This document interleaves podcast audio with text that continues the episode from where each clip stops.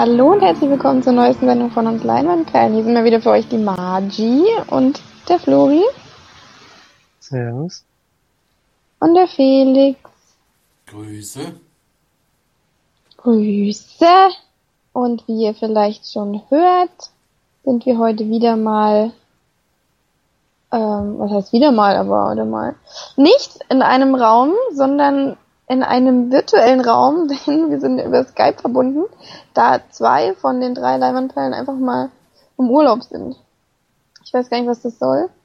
Finde ich auch irgendwie ein bisschen uncool, aber was soll's, ich kann es ja nicht ändern, ne? Wäre Tag auch- heute Morgen jetzt. März. Aber ich bin ja auch bald weg. Bei mir kann es Bald. auch nicht so richtig Urlaub nennen bei zwei Tagen. Nee, es sind schon drei, war der Sonntag erst. Seid ihr heute schon da gewesen? Also heute Tag oder so. Ja. Kann man schon Urlaub nennen. Ein kurzer Kurzurlaub. Kurz, Kurzurlaub, ja. Ja, auf jeden Fall sind wir jetzt mal ähm, über Skype vernetzt, was die schöne Technik heutzutage ermöglicht. Und äh, werden aber wahrscheinlich uns recht kurz halten, da zwei von den dreien, die nämlich im Urlaub sind, nicht die allerbeste Internetverbindung haben und ihr es eventuell auch hört oder hören könnt, gerade bei Florian. Ich hoffe, hält durch. Ich hoffe auch. Aber lasst uns einfach mal beginnen, damit wir auch recht fix vorankommen. Es ist ja auch schon wieder ein bisschen spät geworden. Und Marci muss bald ins Bettchen, denn sie muss ja arbeiten. also fang mal an, Felix, den fünf Starts der Woche. Vom 14.07. Ja, jetzt ist die EM vorbei, jetzt kommen die Blockbuster zurück, denn an dem, äh, an dem Donnerstag läuft Independence Day 2 Wiederkehr an, in dem Roland Emmerich wieder nach sehr langer Zeit jetzt äh, doch dieses Franchise wieder aufleben lässt und die Aliens lassen sich das nicht nehmen und wollen noch mal, doch nochmal die Erde einnehmen, aber die Menschen haben mit den Waffen, die sie von den Aliens übrig, von der letzten Invasion noch da haben, äh, so gute Waffen gebaut, dass sie denken, sie haben eine Chance gegen die Aliens, aber die haben sich inzwischen auch schon wieder so weit äh, entwickelt, dass die Chance für die Menschheit sehr gering ist, diesen erneuten Angriff zu überleben. Das Witzige an dem Film ist, dass wirklich ein Großteil der Leute, außer Will Smith, äh, gesagt haben, wir machen wieder mit. Also Bill Pullman ist wieder dabei, Jeff Goldblum. Und neu dabei als Pilot ist dann äh, Liam Hemsworth, den wir kennen als Tribute von Panem. Äh, und ja, also ich bin schon interessiert. Ich habe jetzt keine hohen Erwartungen. Das ist immer ganz gut bei solchen Filmen. Ich denke mal, die sollte man noch nicht haben. Äh, Filmstarts gibt drei von fünf Sternen. Das ist besserer Durchschnitt immerhin. Ja, ich lasse mich mal überraschen. Ich habe schon hohe Erwartungen an den Film. denn Der erste Teil war so einer der Filme meiner Jugend, den habe ich bestimmt fünf, sechs, sieben Mal gesehen oder so. Und guck den auch immer noch gerne und werden wahrscheinlich auch nochmal gucken, wie ich mir den zweiten Teil anschaue. Und ich freue mich schon auf den Teil. Ich hoffe mal, dass es- Auch.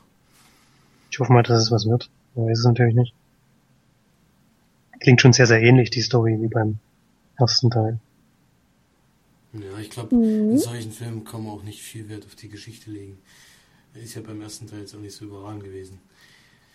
Dann haben wir Florians Lieblingsfilm läuft endlich an. Also kannst du nicht nochmal das nie kriegen mit besten Mhm. Absichten. Äh, mit Susan Sarandon, Rose Byrne, J.K. Simmons, eine Tragikomödie. Also wer das nochmal wissen will. Florian hat. Ich frage mich, in wo da die Tragik ist. Nee, weil es ihr Mann gestorben ist vielleicht. In der vorletzten Folge hat er drüber gesprochen, in der letzten Folge auch nochmal kurzzeitig, aber da ist er, hat er nicht nochmal geguckt. Bei Filmstarts übrigens 4 von 5 Sternen, also äh, erstaunlich hohe Ich habe da Wertung. keine Ahnung, das weißt du doch. Nee, bei solchen Komödien sowieso nicht. Das stimmt, da sind wir eh immer die falschen Ansprechpartner. Dann, äh, Obwohl Sneakpot beide vier, vier Punkte nur gegeben haben. War schon überrascht, dass die auch mal auf meiner Seite waren. Nee, der Kinocast war auch nicht so mega, na gut, so mittelmäßig, ja. So in der Richtung. Dann, was noch ziemlich deutschlandweit anläuft, ist Mullewapp. Eine schöne Schweinerei. äh, Dieser scheiß deutsche Untertitel. Es geht einem ist einfach auf den Sack. es ist ja ein deutscher Film. Ja, aber trotzdem mal diese, ja, einfach Also lächerlich. es sind drei Tierchen, die kennen, kennen wir die eigentlich aus die Sendung mit der Maus hier, ne? Mullewab? ja, ich glaube schon. Nee, keine war, Ahnung. nee, das Oder war Sand. Sandmännchen? Ich glaube, das war Sandmännchen. Warte mal, ich google mal. Also jedenfalls ist der 2009 der erste Teil damals ins Kino gekommen, das ist jetzt der zweite. Der erste Teil auch damals mit einer halben Million Besucher. Also schon eine hohe Nummer. Das wollen sie diesmal wahrscheinlich wieder erreichen. Sprecher sind Axel Brahl, Ralf Schmitz und Michael Kessler. Und ja, es geht wieder um die drei Tierchen in, auf dem Bauernhof. Also ich kenne diese Kurzfilme. Ich weiß nicht, ob das in Langfilmen auch lustig ist. Also die kurzen Versionen fand ich immer ganz schön gemacht eigentlich. So süß. Im beschaulichen Mullewab leben drei ganz außergewöhnliche Freunde. Waldemar das Schwein, Franz der Hahn und Johnny Mauser, die Maus. Gemeinsam erleben sie eine Menge aufregende Geschichten. Aber ich weiß jetzt, äh, also im Kika läuft, ich denke mal, das ist dann die Maus. Hm. Ich kann mich überhaupt nicht daran erinnern, dass ich die jemals schon mal gesehen hätte. Ja, ich glaube, du warst Ja, das war damals, das war ganz süß. Ja, Das ist so mit, mit, so, so mit Wassermalfarbe, oder wie heißt das? Wasser? Ja, Farbe ist es halt gemalt gewesen, war total niedlich und ganz sehr total verliebt und richtig süß. Aufwendig produziert. ja. ja ich glaube aber diesmal ist es dann animiert. Das ist auch in 3D, kommt es auch ins Kino. Muss man halt gucken, ob das dann immer noch so, so schön ist, ja.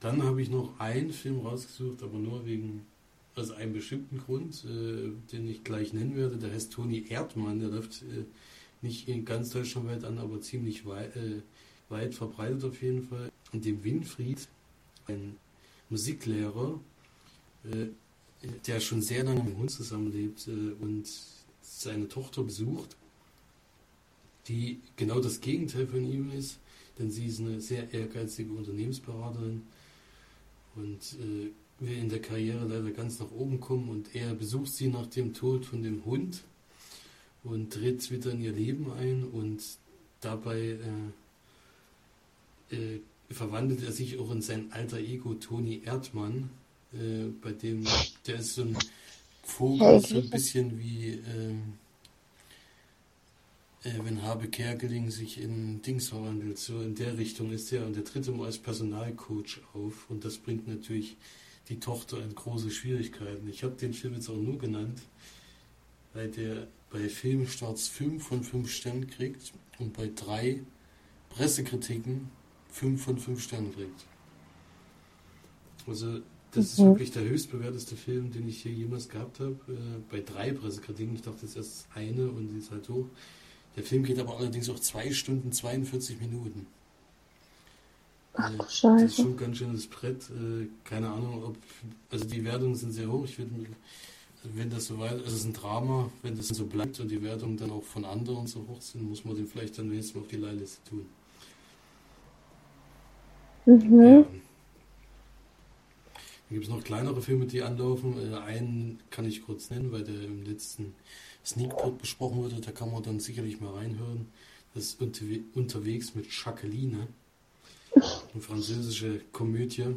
Ähm, ja, kann man da mal reinhören, um was es da geht und wie sie das fanden. Und ansonsten würde ich dann weitergeben an die Filmcharts. Nur noch mal ganz kurz zu dem Film. Sneakpot hat gesagt, man soll bitte darauf verzichten, den Trailer anzuschauen, denn Da wird alles verraten. dann wird der ganze Film, ja, und da, danach ist der Film ziemlich kaputt, weil dann nur noch die besten Szenen, ja, das ein Trailer nochmal zeigt. Und der Rest ist dann relativ belanglos. Also wer den Film sehen will, vorher keinen Trailer anschauen. So die Kinocharts, wir haben schon wieder eine neue Nummer eins. Allerdings auch nicht so überraschend. Platz 5, Alice im Wunderland hinter den Spiegeln. Platz 4, Conjuring 2. Auf der 3 Central Intelligence. Platz 2 gefallen von der 1 ein ganzes halbes Jahr. Die neue Nummer 1 natürlich Ice Age Kollision voraus. Keine Überraschung. Ja. 440.000 Besucher hat er mal ins Kino gelockt. Wow. Hätte ich nicht gedacht, aber vor allen Dingen, weil da ja auch gerade ein wichtiges Spiel war, oder? Also die Wochenende war ja gerade das Viertelfinale, deswegen habe ich da sehr wenig getippt, aber das war dann doch falsch, habe ich doch falsch gelegen. Ja. So, so, so. So, so. Aber vielleicht sehen wir ja mal. Dann können wir uns eigenes Urteil bilden. So, wieder mal gab es keine Sneak, beziehungsweise wieder mal, letztes Mal gab es zwar eine, aber die musste ja nicht mehr besprochen werden. deswegen. Leider kommt ja nur alle vier Wochen meine Sneak, deswegen. so Leute, leider, leider ist das passiert, was wir uns eigentlich schon die ganze Zeit gedacht haben. Florian wurde gekickt. Zwar nicht von uns, obwohl das auch mal nötig wäre, sondern von dem Internet in seiner tollen Hut da oben in der Ostsee. Ähm, deswegen machen wir jetzt zu zweit weiter und ihr werdet wahrscheinlich ähm, gleich noch ein Autotake hören von Florian. Ich hoffe nicht nur wahrscheinlich, sondern ganz sicher. und da hören wir jetzt mal rein.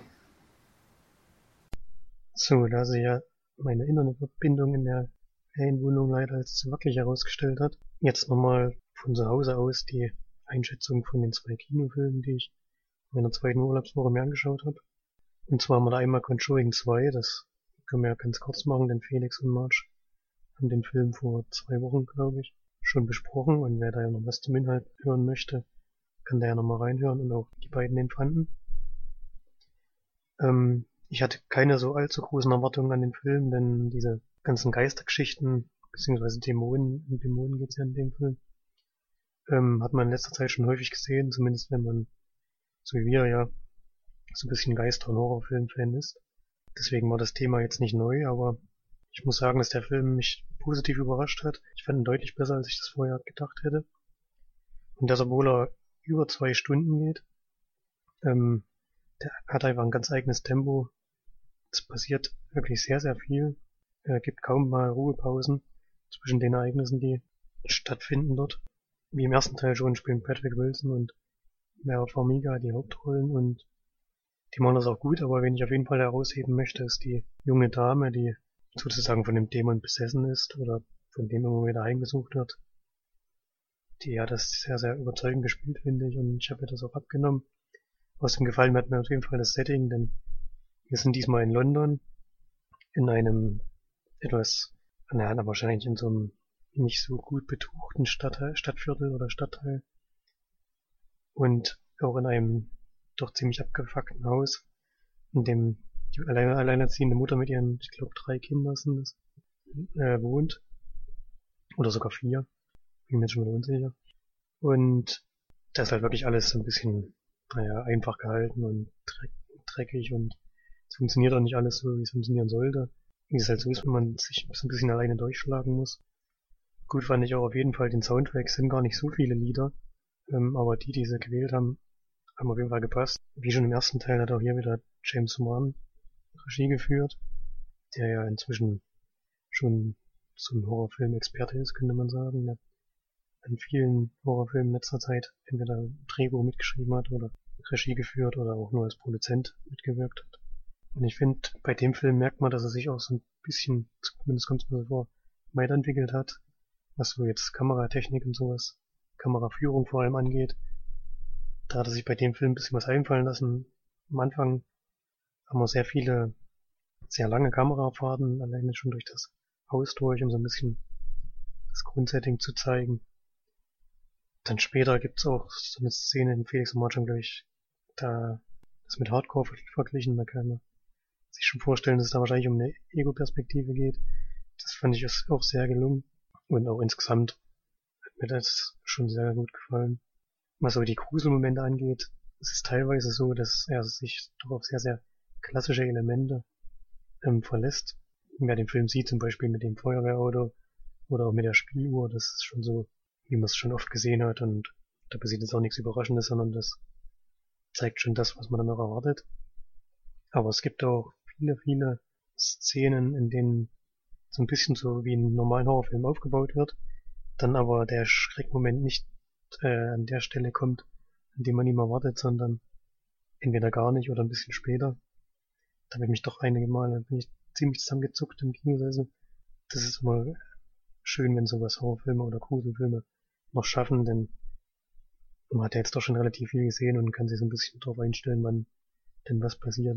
Ich würde dem Film so 8,5 von 10 Leinwandperlen geben und wer so diese Gruselfilme mag, für den sollte das eigentlich auf jeden Fall was sein. Der wird daran, glaube ich, seinen Spaß haben. Als zweites habe ich mir noch angeschaut ein Hologramm für den König. Ein Film von Tom Tykwer, einem doch sehr bekannten deutschen Regisseur. Ich verbinde mit ihm natürlich Lula Renn zum Beispiel.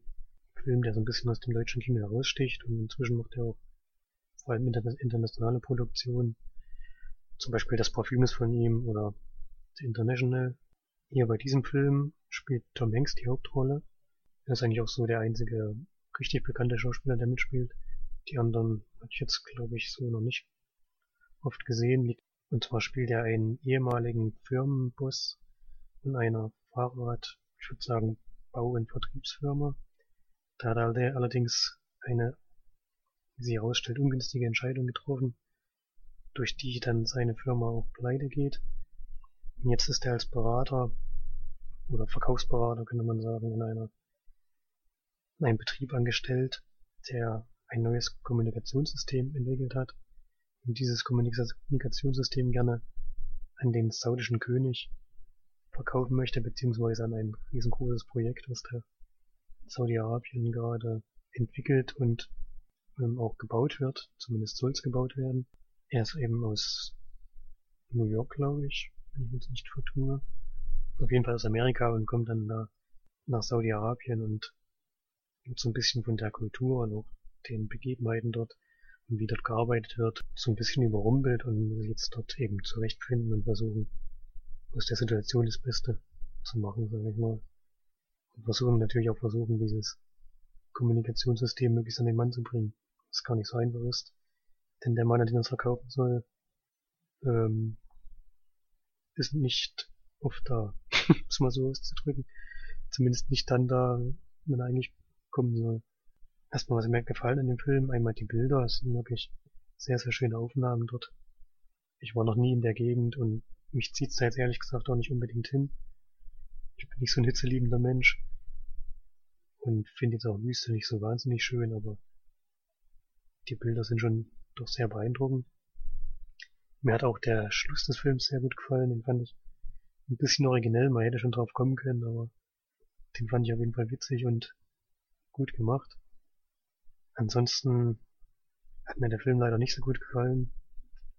Das liegt einmal daran, was für mich ein großes Problem ist. Ähm, eigentlich soll, zumindest habe ich das so verstanden, der Kontrast äh, dargestellt werden zwischen zum professionellen Business-Typen und der etwas anderen ähm, Arbeitsmoral dort in Saudi-Arabien, aber Tom Hanks spielt eine Figur, die keineswegs professionell ist, sondern von Beginn an eigentlich sehr, sehr, zumindest für eine Führungsperson, doch recht unzuverlässig ist, finde ich. Einmal verschläft er, ich glaube, so ziemlich jeden Tag, zumindest wird es jeden Tag gezeigt. Und verfällt auch so ein bisschen im Alkohol, aber noch nicht mal jetzt. Es wird nicht wirklich so dargestellt, dass es jetzt durch, dadurch passiert, dass er dort nicht so wirklich klarkommt, sondern man hat so das Gefühl, das ist eigentlich von Anfang an so vielleicht durch seine Situation zu Hause, er ist, lebt in Scheidung und knappert auch noch so ein bisschen an den Ereignissen seiner alten Firma. Aber dadurch konnte man halt diesen Kontrast zwischen den zwei Welten, fand ich zumindest nicht so wirklich gut darstellen. Ich hätte erwartet, dass er so ein wirklich aalglatter, fehlerloser Typ ist, aber das ist er ja am Ende gar nicht. Dann gibt's so eine kleine Liebesgeschichte noch, die aber doch relativ kurz gehalten wird und dann erst zum Schluss richtig zum Tragen kommt, sage ich mal. Was ich auch nicht gut fand, ich weiß halt nicht, ich tue mich schwer, den Film in irgendeinen Genre einzuordnen, denn ich fand ihn nicht lustig. Als Komödie hat er für mich überhaupt nicht funktioniert. Was mich sehr gestört hat, waren diese, wer den Film gesehen hat, diese, ich würde das mal als Running Gag bezeichnen, mit den Stühlen oder Bänken.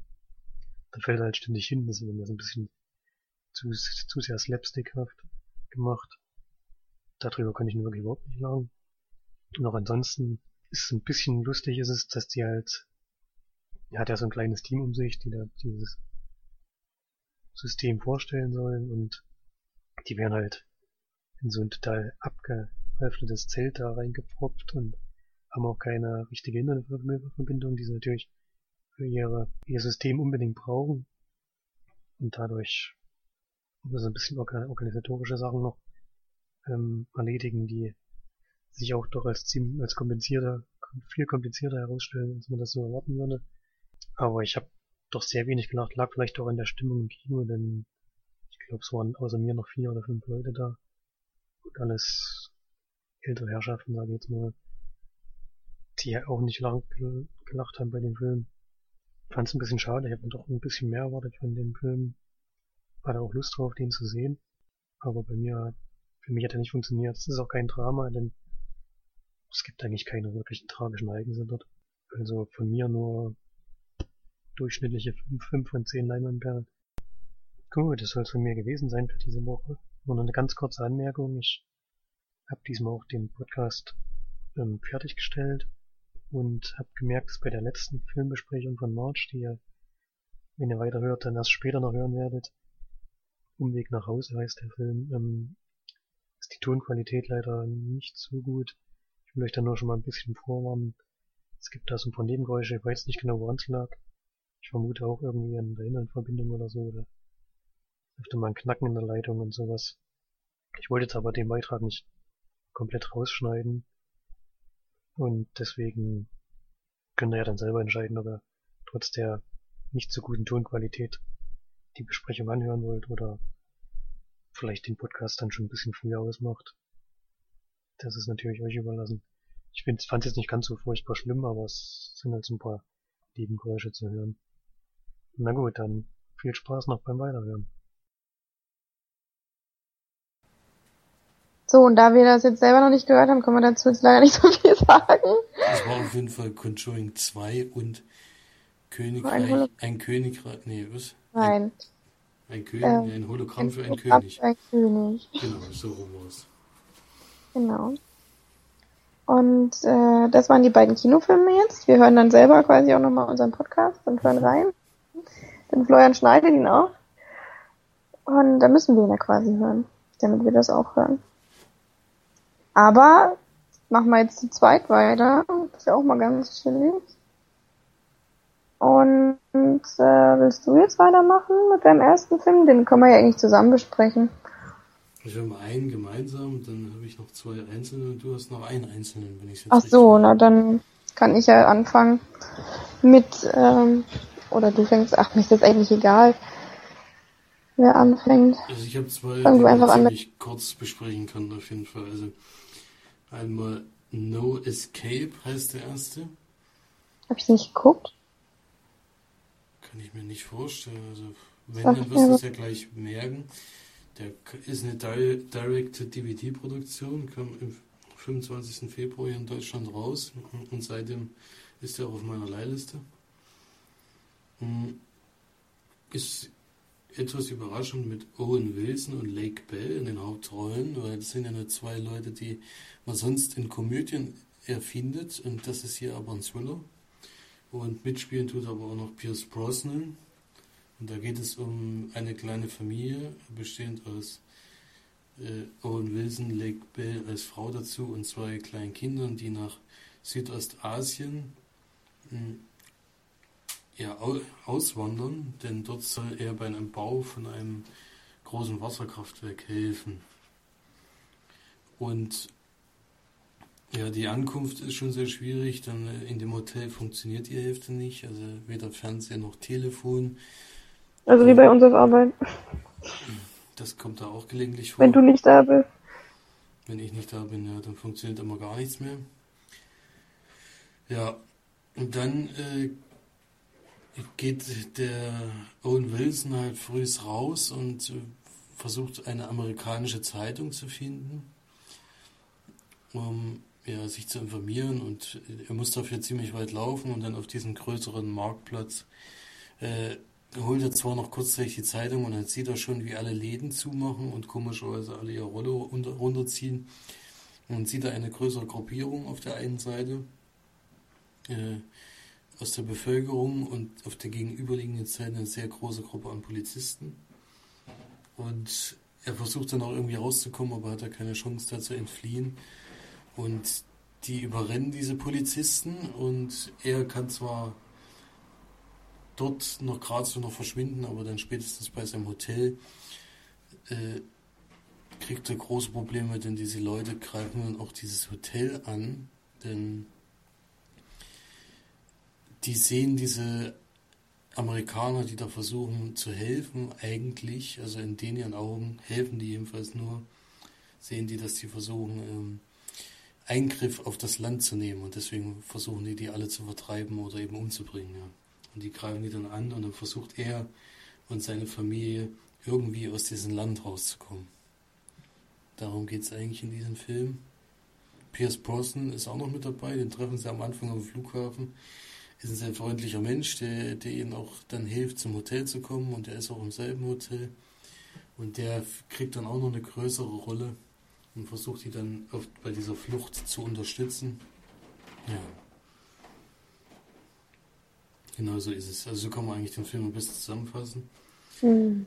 Ist jetzt keine, keine neue Geschichte, wo man jetzt sagt, die hat man noch nie vorher gehört, aber ich fand es überraschend, dass Owen Wilson und Lake Bell auch was anderes spielen können. Ich, man nimmt sie ihnen zwar nicht so richtig ab, weil sie halt wirklich diesen das Image weg haben von Komödiendarstellern, aber es ist jetzt kein Totalausfall, weil ich jetzt gesagt hätte, das hätte jemand anders spielen müssen.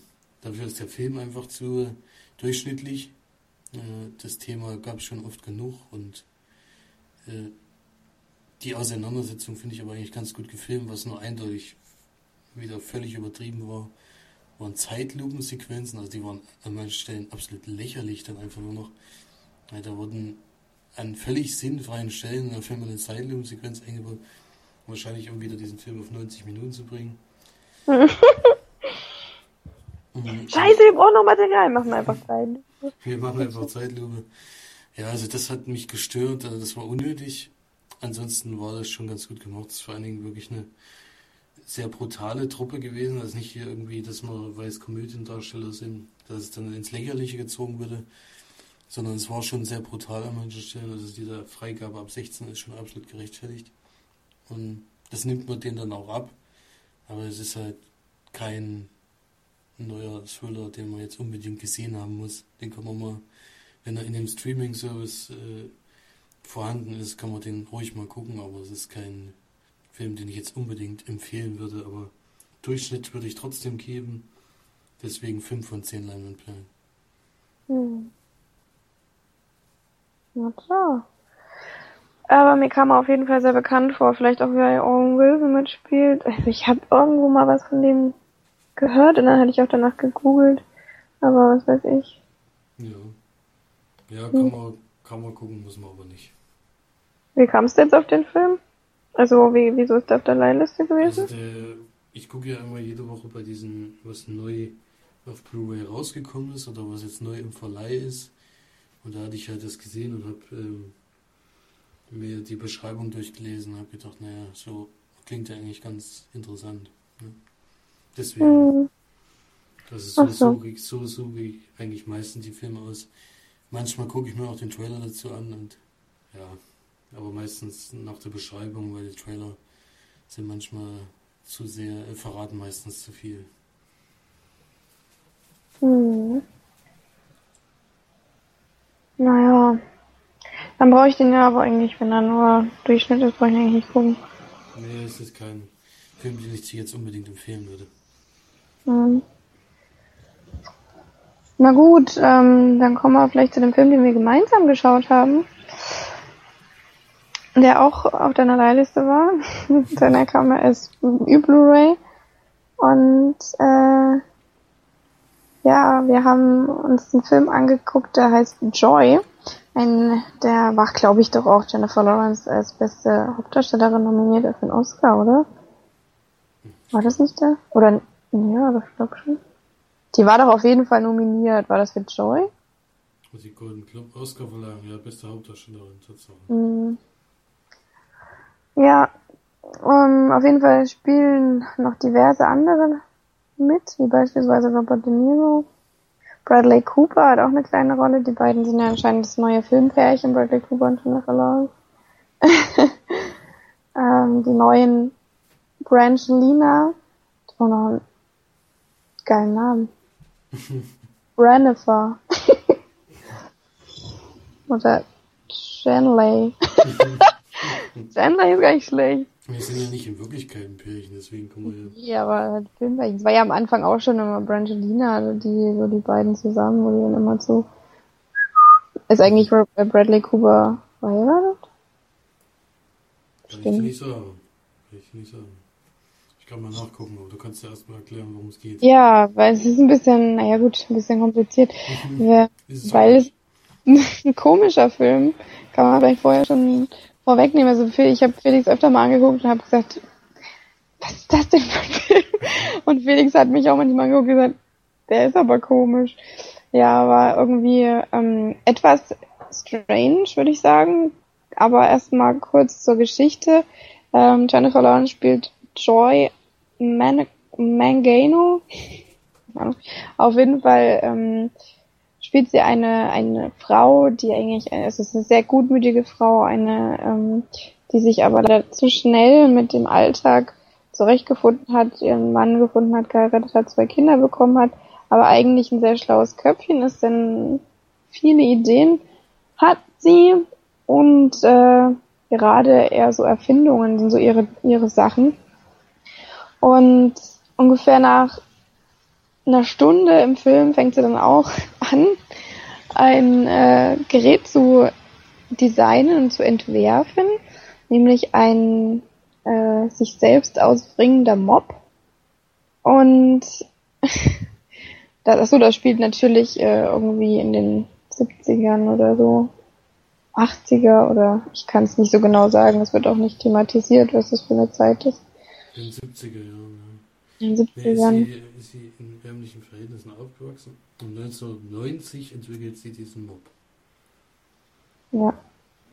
Ja, und äh, dann geht es eben darum, wie sie versucht, diesen Mob unter die Leute zu bringen und zu verkaufen, was sie dann für rechtliche Probleme hat. Und eigentlich geht's, äh, ist es so ein, dieser Großteil der Geschichte, da eigentlich alles vereinnahmt, also diese Erfindung sozusagen ist so unglaublich in den Hintergrund gerückt, dass eigentlich äh, diese, dieser Mob oder die Geschichte der Erfindung wirklich nebensächlich ist. Also normalerweise ist das ja das, worum es geht in dem Film, wenn man es jetzt zusammenfasst, aber wenn man den Film dann sieht, ist eigentlich dieser Teil wirklich minimalistisch gehandhabt, weil es geht eigentlich sehr um Jennifer Lawrence, die mit ihrem Vater, der eben, also Rudy, der Robert De Niro spielt und mit seiner, mit ihrer Mutter, mit ihrem Ex-Mann in einem Haus wohnt und was die alle für Macken haben. Die Mutter zum Beispiel guckt den ganzen Tag Soap-Operas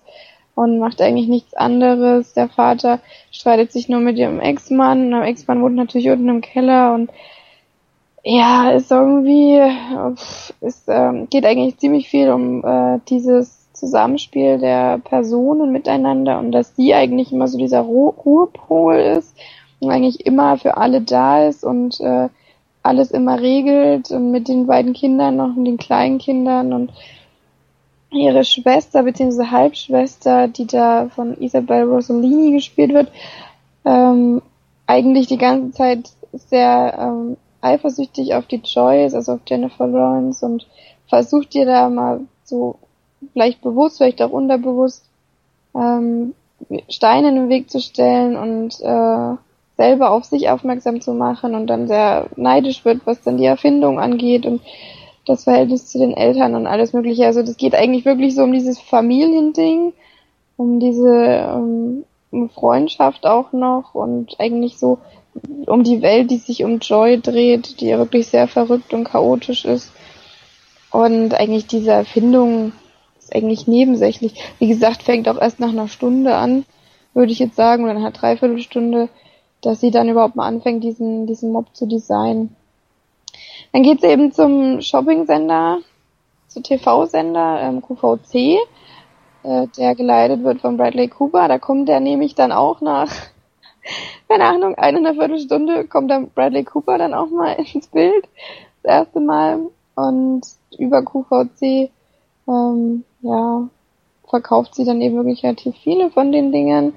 Und dann fangen dann auch irgendwann so die Probleme an und sie hat da wirklich sehr viel zu bewältigen. Und ja, darum geht es eigentlich. Also ich würde schon sagen, dass es so dieses Zusammenspiel von der Familie eigentlich im Vordergrund steht und die Erfindung eigentlich dann so ein bisschen im Hintergrund. Ja. Ähm, also ich fand den Film sehr langatmig. Ich fand den Film sehr merkwürdig. Und ich fand allgemein, dass der Film mich überhaupt nicht abgeholt hat. Also ich bin auch zwischendurch mal rausgegangen und wiedergekommen und das hat ist vielleicht eine Viertelstunde vergangen und es ist einfach fast nichts passiert im Film. Und da habe ich gesagt, naja gut, dann war es ja nicht schlimm, dass ich nicht da war. Äh, ich fand ihn wirklich nicht sehr gut. Ich fand ihn nicht spannend, ich fand ihn nicht sehr interessant, ich fand die Familie überzeichnet, fand ähm, die Mutter grauenvoll. Ähm, ist natürlich, ja, Jennifer Lawrence guckt man immer gerne an. Also ich gucke immer gerne Filme mit ihr. Ich finde, sie spielt immer toll. Ich mag sie einfach sehr. Und es ist halt eine andere Art von Filmemachen gewesen. Man hat gesehen, dass es einfach auch jemand der ein bisschen auf andere Dinge Wert legt als auf Geschichte oder auf äh, ja auf tolle Szenen, sondern eher so ein bisschen mal was moderneres, mal was anderes macht, aber das gefällt mir eben immer nicht ganz so sehr. Und, äh, ja, ich fand ihn nicht so toll. Weiß auch nicht, was du dazu sagst, Felix. Ja, es ist ja vor allen Dingen von dem Regisseur von Silver Linings, der uns ja sehr gut gefallen mhm. hat. Und dann darauffolgende American Hustle schon ein Film, der mir nicht so gut gefallen hat. Und Joy ähm, ist da so auf dem Niveau von American Hustle bei mir. Ähm, ist irgendwie zu lang, ist schon das richtige Wort auf jeden Fall, aber ich fand auch so, dass irgendwie diese ganze Konstellation, die war so abgedreht und so verrückt, dass es dann irgendwie, ja, ich, ich fand es halt un, unverständlich, warum dieser Haushalt überhaupt irgendwie noch zusammenleben konnte und warum sie überhaupt alle gewohnt haben. Mhm. Und ja, ich fand es dann auch erst interessant, wo sie dann wirklich anfängt durchzugreifen und ja, das, die Sachen zu erfinden und dann äh, auch ja, in Fettnäpfchen tritt und all sowas. Ab dem Punkt finde ich es interessant. Davor fand ich es eher, ja, ja, wie du schon gesagt hast, das ist ein sehr langer Anfang, bevor wir endlich mal zum Thema kommen eigentlich. Mhm. Ja, also ich fand ihn auch nicht so toll. Und ja, punktemäßig, ich weiß nicht, wie, wie viel wird es da dafür geben? Oh, drei vielleicht. Ja, drei finde ich ein bisschen wenig. Also mich hat halt gar nicht gefreut. Also ich fand American Hustle besser. Da habe ich ja fünf oder so gegeben. Ähm, also ich weiß gar nicht mehr, wie viel für American Hustle. Den fand ich auf jeden Fall besser und interessanter, obwohl er auch wirklich lang war. Aber das war wirklich nee, gar nichts. Für mich fast gar nicht. Bei mir ist er auch bei fünf von zehn Leinwandperlen, genauso wie American Hustle. Also ich fand schon, dass es ein außergewöhnlicher Film ist und deswegen schon noch den Durchschnitt erreicht sich schon ein bisschen abhebt.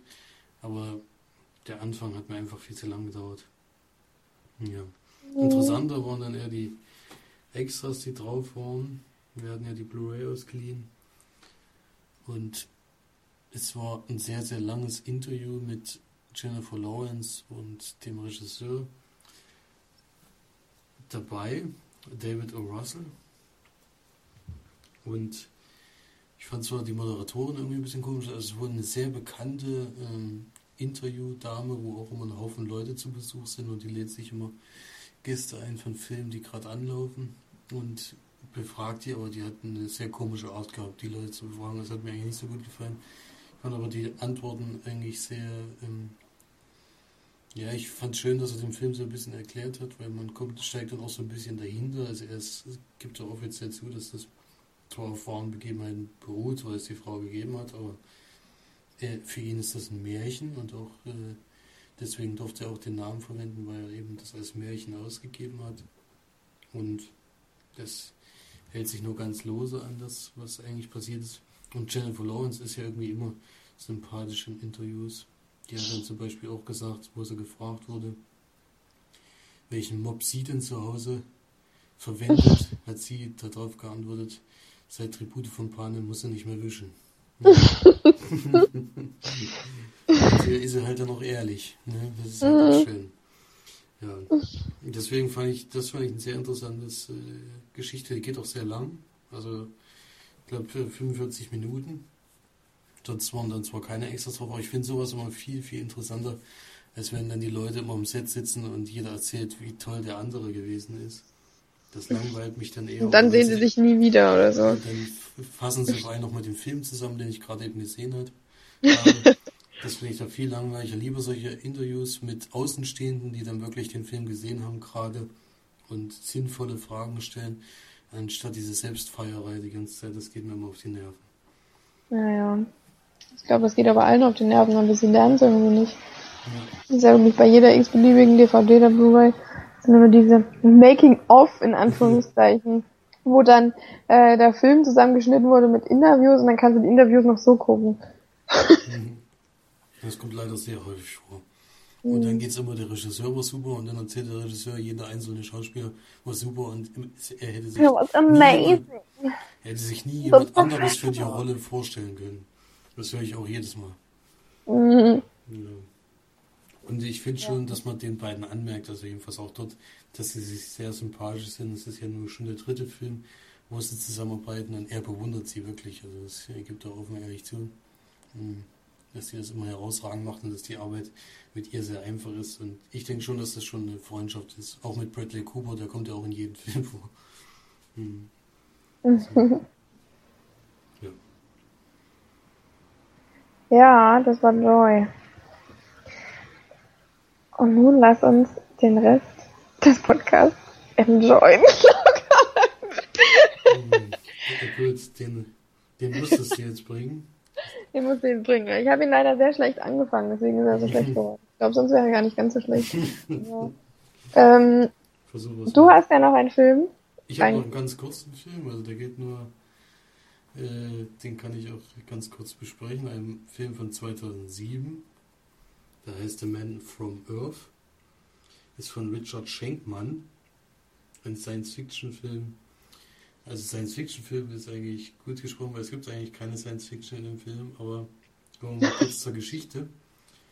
Äh, in dem er zieht einen Mann, der äh, an einer Universität in einem Ort äh, zehn Jahre gelehrt hat, um. Also der sollte eigentlich gerade befördert werden, hat aber dann doch gekündigt und hat gesagt, nee, ich will mir nochmal was anderes nochmal was anderes machen. Und dann kommen alle Kollegen von ihm zu ihm nach Hause an dem Tag, wo er eigentlich wegzieht. Also er hat sie ihnen zwar nicht verraten, aber sie haben es irgendwie mitbekommen.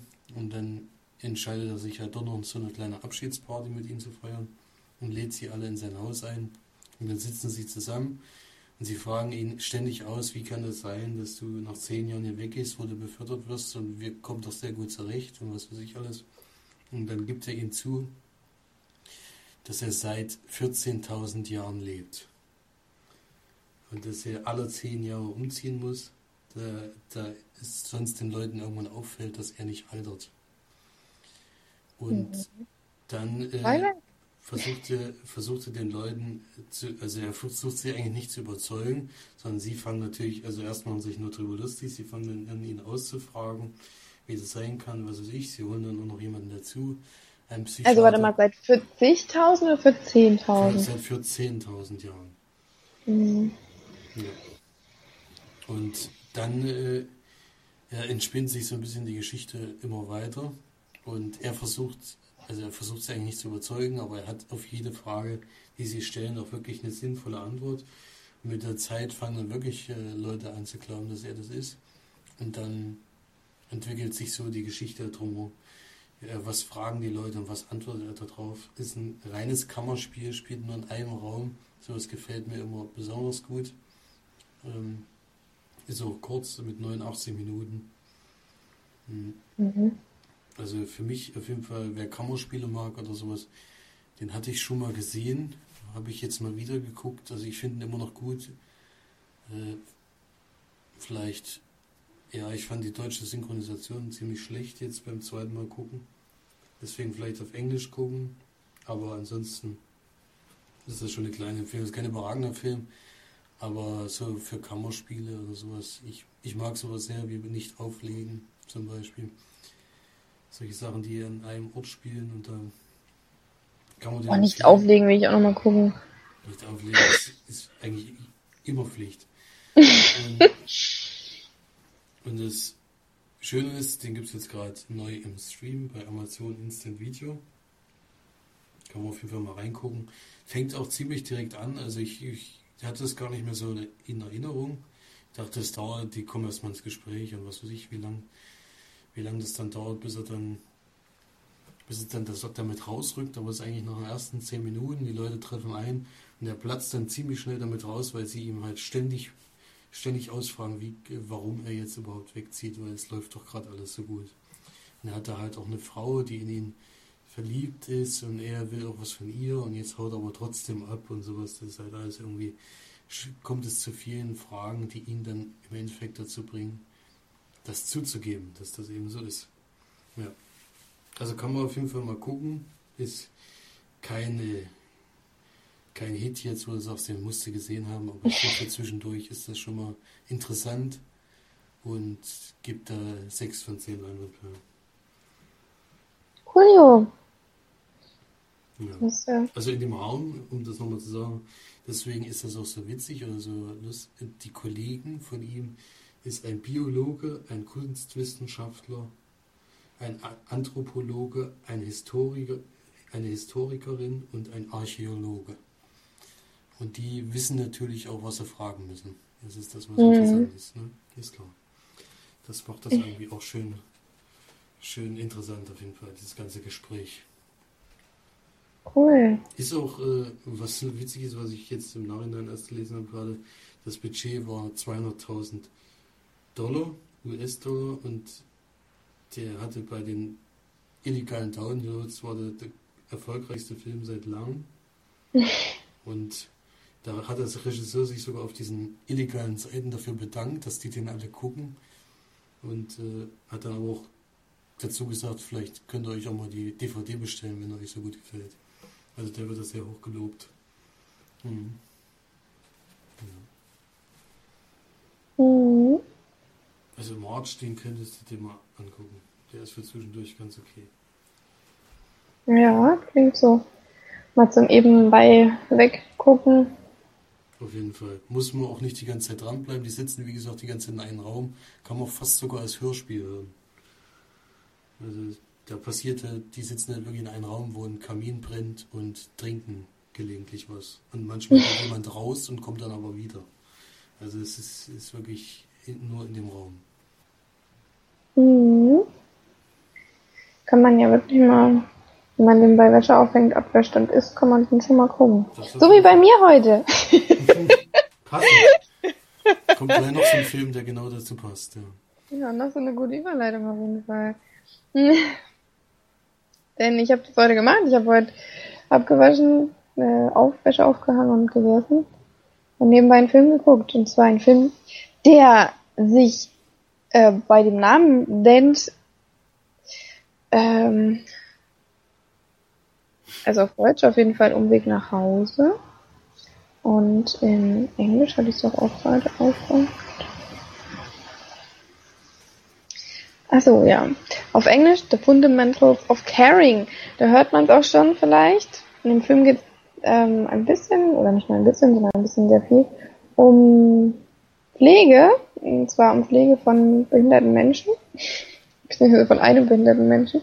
Aber um jetzt nicht dem äh, allem vorneweg zu, vorwegzugreifen, erstmal die Besetzung, der, deswegen ich den Film auch angemacht habe. Boah, ich habe äh, ein bisschen bisschen ist mein Mund schneller als mein Gedächtnis oder mein Kopf gerade. Ist die, Uhr- ist die Uhrzeit. Ich glaube auch, dass die Uhrzeit oder die Flasche Sekt, die ich getrunken habe. Aber nur um es, äh, um es ein bisschen zu, zu schmälern, die ganze Flasche Sekt hat so viel Prozent wie eine Flasche Bier. Das dürfte es daran eigentlich nicht liegen. ähm, genau, ähm, mitgespielt hat nämlich Paul Rudd, ähm, weswegen ich den auch angemacht habe. Und, wie ich es vorhin auch schon zu Phil gesagt habe, ich habe vorhin einfach um sechs schnell geguckt, um acht wollten wir aufnehmen. Welcher Film bei Netflix hat anderthalb Stunden?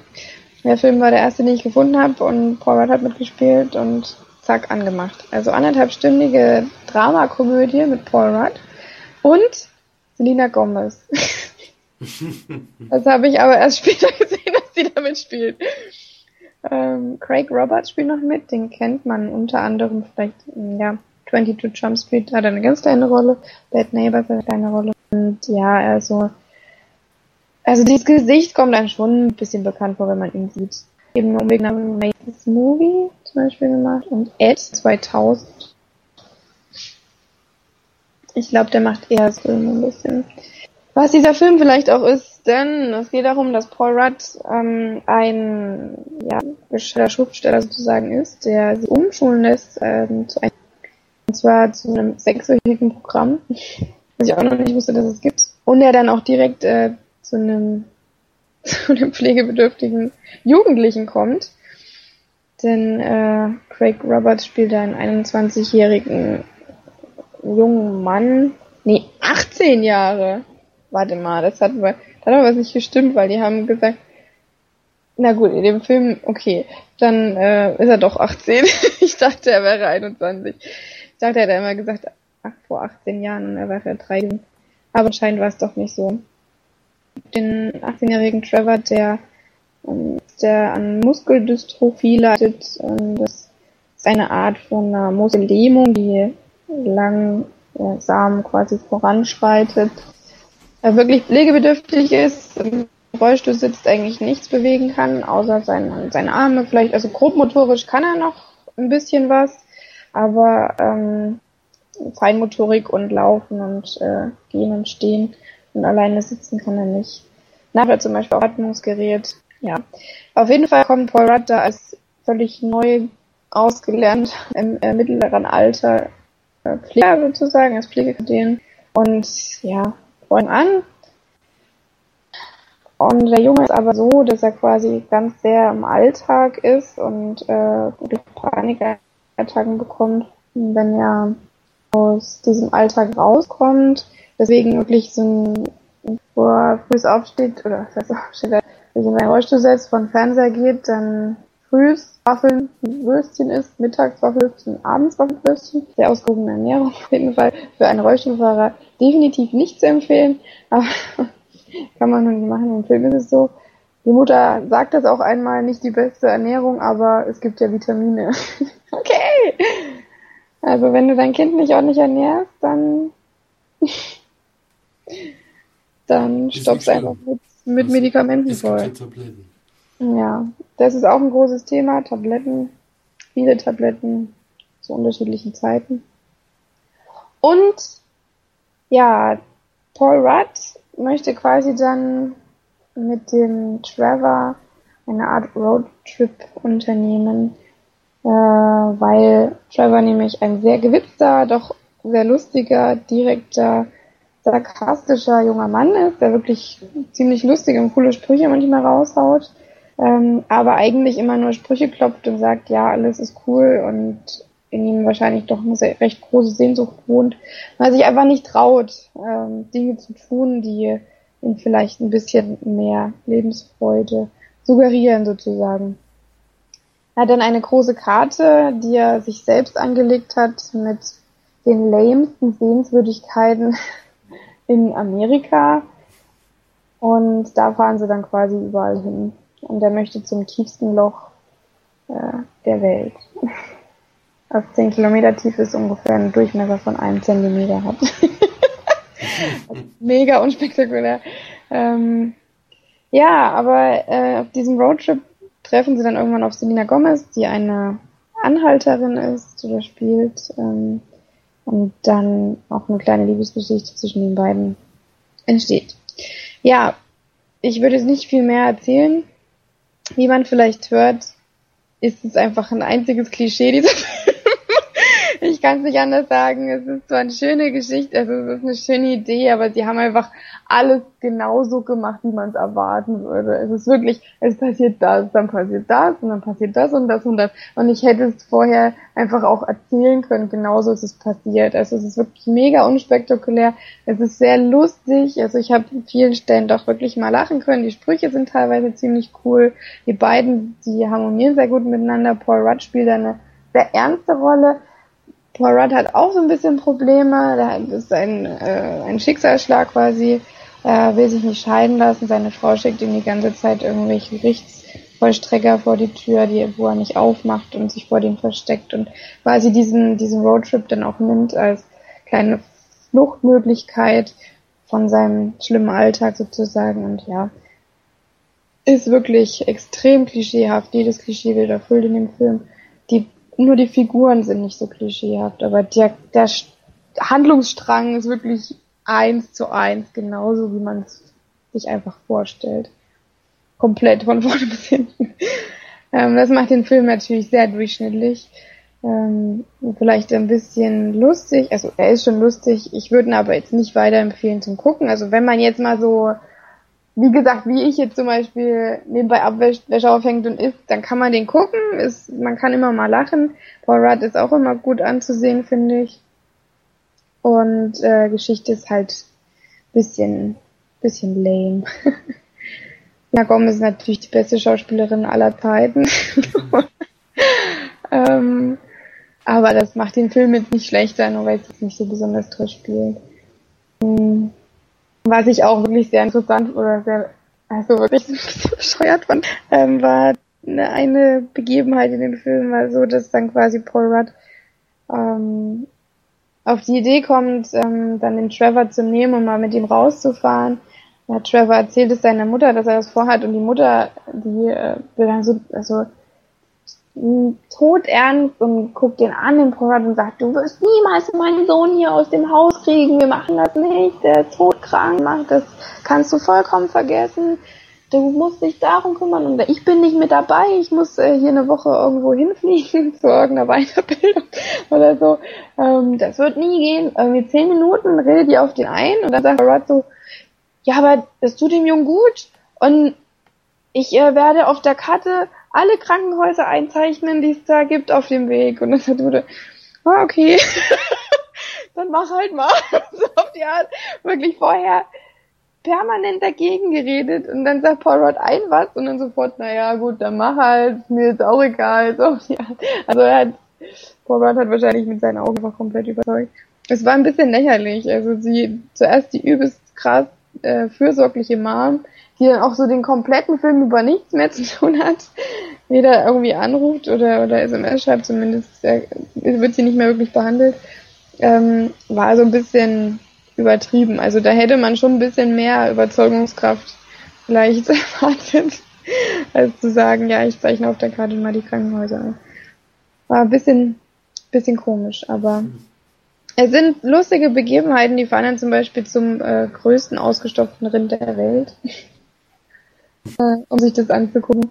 Und da ist es dann, ja, zum Beispiel vielleicht mal so Humor in dem Film ein bisschen aufzugreifen, es ist halt dann diese Kuh im ersten Stock ist und die da nicht hin können sozusagen und äh, Paul Rudd dann aber total ausrastet und sagt, hier soll ich, soll mal die Presse anrufen und äh, also so, so dann total übertrieben wird und dann wird, wird halt gezeigt, wie dann zwei solche dicke Trucker, so diesen fetten Rollstuhl, der so einen elektronischen, mit dem er fährt, der wirklich bestimmt 50.000 Kilo liegt, da diese Treppe hochhieven wollen und dann stehen sie zehn Sekunden vor der Kuh und dann müssen sie wieder runter. das ist schon, vor allem äh, machen sie sich halt über die, äh, was ich immer so schön finde, wenn man nicht so bitter ernst ist, sie machen sich halt auch gegenseitig dumm. Vor allem der ähm, Paul Rudd macht dann halt den Trevor auch auf seine Krankheit ja so ein bisschen, bisschen schlecht, was natürlich äh, immer noch auf einer moralisch ähm, vertretbaren Ebene ist aber trotzdem, wenn man schon zum Beispiel so einen Stinkefinger zeigen und es geht halt nicht, weil er eben so eine Trophäe hat und die Finger nicht heben kann. Und so.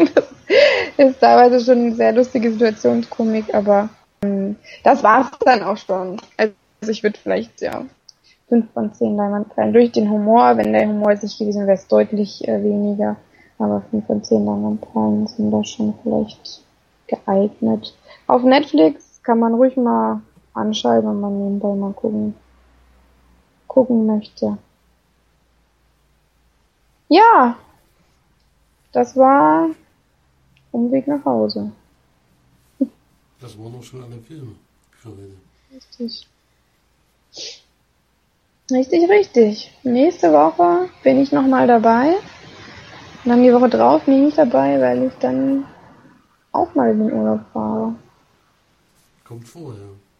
Mhm. Beziehungsweise ich fliege sogar.